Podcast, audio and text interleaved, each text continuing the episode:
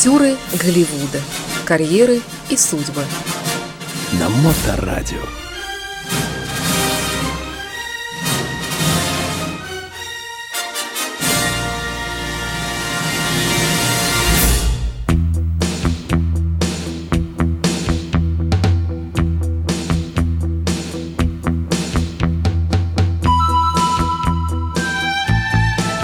Итак, автор и ведущий этой передачи Илья Либман напротив меня. Илья, здравствуйте. Здравствуйте. Как ваши дела? Спасибо, ничего.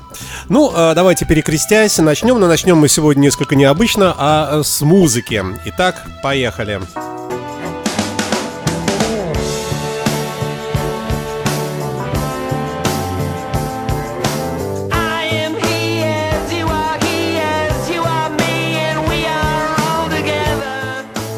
В связи с чем? Ну, во-первых, это вопрос для публики. Узнала ли публика, кто это поет? Я узнал. Вы не считаете. Я говорю про публику, которая не знает, что играет. Дело все в том, что э, когда я подбирал себе программу, точнее не программу, а про кого я буду рассказывать, я это делал в промежутках между тем, как смотрел и слушал, кто делает лучшие covers. Лучшие covers Beatles. И раз я услышал вот этот голос и подумал, это же я слышал уже когда-то. И делает какой-то совершенно неадекватный человек вообще. Не говоря уже про то, что он, по-моему, даже и не музыкант. Короче говоря, а, определилось, что эту кавер сделал Джим Карри.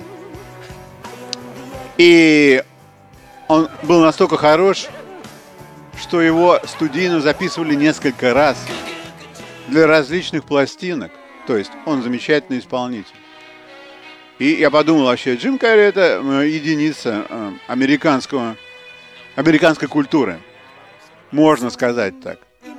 Потому что, хотя он э, рожденный канадец, но тем не менее, когда у него появилась э, первая возможность э, уехать из Канады в Соединенные Штаты, чтобы заработать э, больше денег и получить э, лучшую аудиторию, он это сделал.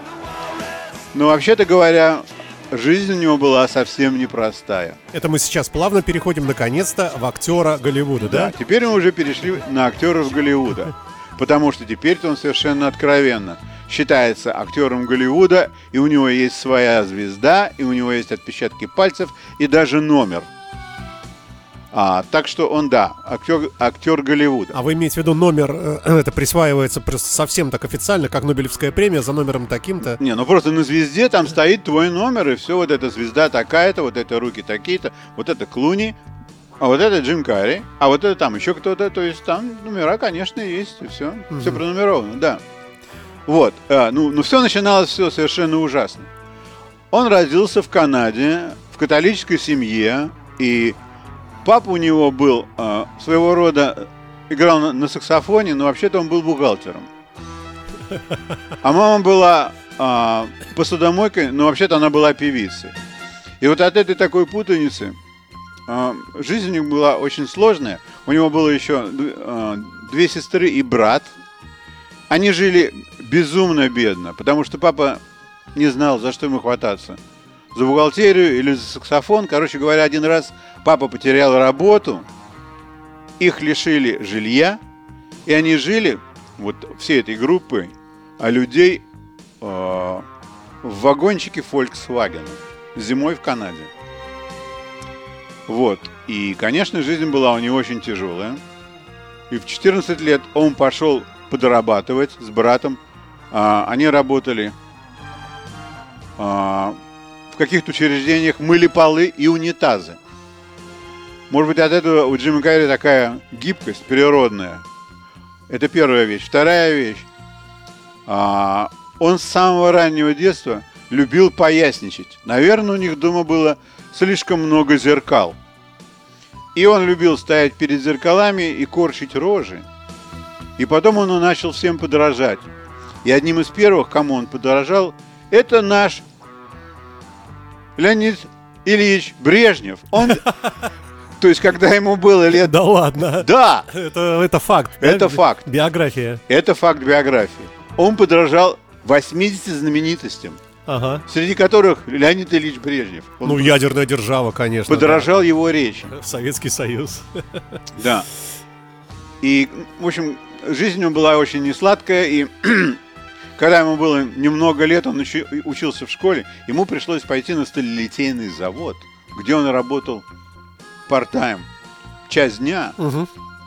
и что если бы а, он не попал под хорошую метлу к одному знаменитому комедианту американскому, Радни Денджерфилд, который посмотрел на его акт и пригласил к себе делать открытие, то он бы так и лил эту сталь, может быть, и, и по сей день в этой богом проклятой Канаде холодной. Но случилось так, что вообще он был очень предприимчивый молодой человек. Школа его интересовала минимально. В 10 лет он написал письмо самой крутой а, комедианке американского телевидения На тот момент. на да? тот момент. Ему было только 10 лет, и он приложил ленту, как и что он может делать, и чтобы она его взяла к себе на программу. Она его, конечно, на программу не взяла, во-первых, потому что он маленький, во-вторых, потому что он а, живет в Канаде, но она ответила ему. И это, в общем-то, большой плюс, потому что ему больше некому было обратиться. Он жил в таком полудеревенском городе, и там никаких э, Знаменитостей Знаменитостей таких не жило, и не- Да. И, конечно, э, ему очень повезло, что он попал на глаза к знаменитому комедианту американскому Радни Денджерфилд. И именно он его заметил и сказал, что ты хочешь делать открытие на моих вечерах? Говорит, конечно, хочу. Потому что, когда он выступал во всяких комедиан клаб, его букали. А он никому особо не нравился. То есть публика в Америке принимает а, новых людей с большой натяжкой. Если у тебя нету имени, Нет рекомендаций. нет рекомендаций, они совсем не готовы смеяться над твоими смешными шутками. Его приняли, и он стал развивать свой акт. У него все получалось совершенно замечательно, и он не собирался стоять на месте. И, конечно же, он после того, как он организовался с Радни Денджерфилд, он решил, что я должен расти дальше. Мне нужно пойти и стать э, членом передачи Saturday Night Live. А это считается вообще Это, супер, это да, самое, вообще? конечно, крутая, Ага. что, что может быть. Это у нас можно с чем-то какую-то параллель провести? Вечерний Ургант какой-нибудь? Ну, я думаю, что с, с вечером Мурганом нельзя проводить. Ну, может, Может, быть, вечер с Познером? может быть, Comedy Club. Ага. Может быть, можно какую-то параллель провести. Наверное, можно. С Comedy Club можно, пожалуй, провести. Потому что Comedy Club, конечно, бывает довольно смешной тоже. Короче говоря, но постольку, поскольку он был очень экстравагантен, я могу себе представить, именно поэтому его не взяли. То есть, когда человек приходит и показывает своему начальнику, фигурально говоря, что он может прекрасно сделать работу начальника значительно лучше, чем начальник, Кому это понравится, то да. кому это понравится, и его просто-напросто не взяли. Его не взяли работать в одно место, но он устроился работать в другое место на телевидении. Была такая передача Living Colors. Это тоже комедийная программа, на которой а, комедианты пародируют людей. Но у него пародия это его, так сказать, фамилия. Он пародировать людей может совершенно замечательно.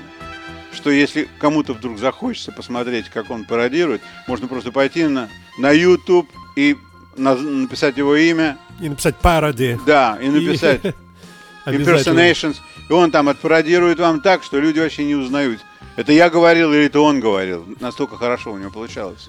И его заметил а, режиссер Коппола и взял его петь в фильм «Пегги Сью выходит замуж». Он играет там какую-то очень среднюю роль а, школьника, который поет в хоре. Ну вот это один из первых фильмов, в, которых, в котором он снимался. Ну а потом, когда увидели, что он, внешне очень а, симпатичный человек, по-моему, в 97 году его а, журнал People назвал эталоном мужской красоты. Даже. Он высокий такой, у него хорошая осанка, и, конечно, он может делать всякие лица. Ну, и большая слава к нему пришла после фильма «Резиновое лицо» и «Маск». Он за, эти, за фильм «Маск», он, по-моему, получил 20 миллионов. Я бы ему дал бы еще столько же бы. Я до сих пор с удовольствием смотрю отдельные Вот. Фрагменты. Э, Этот фильм вообще, он, конечно, а, на людей подействовал по-разному. Потому что одни были, конечно, аб- в абсолютном восторге от него как от актера, и почему он раньше нигде не играл. Оказывается, как же он не играл? Он комедиант, известный совершенно. Он и тут играет, и там играет, на телевидении. И одно делает, и другое делает. Надо его снимать. Стали его снимать. И, конечно, фильмы, в которых он снимается, они довольно эксцентричные. Ну, это же комедия, это же Да, жанр. да, такой, это да. такой жанр. Он снимается в таких физических комедиях. И вот там эм, а, Вентура, который ищет животных и говорит на языке животных. И, конечно, это очень забавно.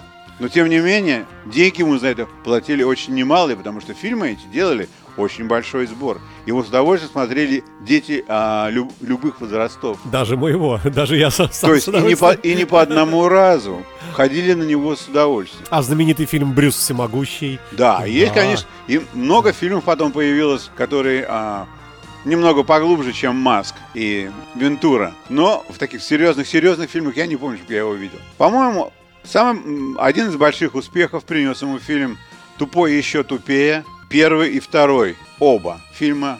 Они, это очень специфическое, конечно, кино. Ну, это американский юмор, Ну, можно так говорить, да? для да, это американский юмор и для американцев. То есть ну, даже англичане такое не очень полюбят. Вот. И, конечно, он пользовался большим успехом как киноактер. Но наряду с этим, что он еще делал? Он еще делает стендап до сих пор. И вот он делает covers. Когда ему захочется попеть, он поет. То есть первая его группа называлась Spoons. Когда он был в школе, все играли, а он пел. Но он никогда в себе это не развил как главное направление своего удара. То есть он считал, что он лучше всего представляет себя как комедиант. Ну и, в общем-то, надо сказать, что поскольку, поскольку у него такое довольно молодежное направление, то фильмы, в которых он участвовал, они получали номинации и призы от MTV. Мгм. Потому что там молодая аудитория. Но этих призов довольно много. У него с- 17 номинаций и 18 выигрышей за эти годы. И снялся он в 56 фильмах. И что еще интересно, я почему-то думал, что он банкрот. Но оказалось вовсе нет, и далеко от того. Оказывается, у него есть 180 миллионов американских зеленых долларов. Ну, трудно назвать, да, банкротом человека с такой суммой. Я, а я так думал, что я где-то читал про то, что ему нужно было кому-то платить или кому-то что-то отдавать, а у него денег нет. Я так еще подумал. Как человек, который все время занят, он все время что-то делает, он все время где-то снимается, и вот у него нету денег. А вот когда прочитал, так думаю, это я просто не, не- не то прочитал или не то не- неправильно понял. Ну, что можно сказать еще интересного, что у него такая а, может быть, в связи с его эксцентричностью у него его личная жизнь не так, чтобы хорошо складывалась. Не задалась. Да, не очень задалась. Он а, несколько раз женился, и у него не получалось с его женами ничего. И последняя женщина, с которой он жил, по-моему, 8 лет, она очень красивая модель, и они жили довольно счастливо, так дол- такой долгий срок. Всюду показывались, была такая видимая пара, потому что когда он а, не кривляется, то он действительно очень хорошо выглядящий молодой человек. И вот они тоже расстались. Вот такая вот жизнь. Живет он в Голливуде. Ему 62 года. Вот что я хотел рассказать про него. И э, мы передаем огромный привет э, Джиму Керри, если он слушает нашу радиостанцию, кто знает. Ну что ж, спасибо вам большое, Илья, Пожалуйста. э, за интересный рассказ. Вы слушаете Моторадио, напомню я вам, и программу «Актеры Голливуда» на нашей интернет-волне. Актеры Голливуда. Карьеры и судьбы. На Моторадио.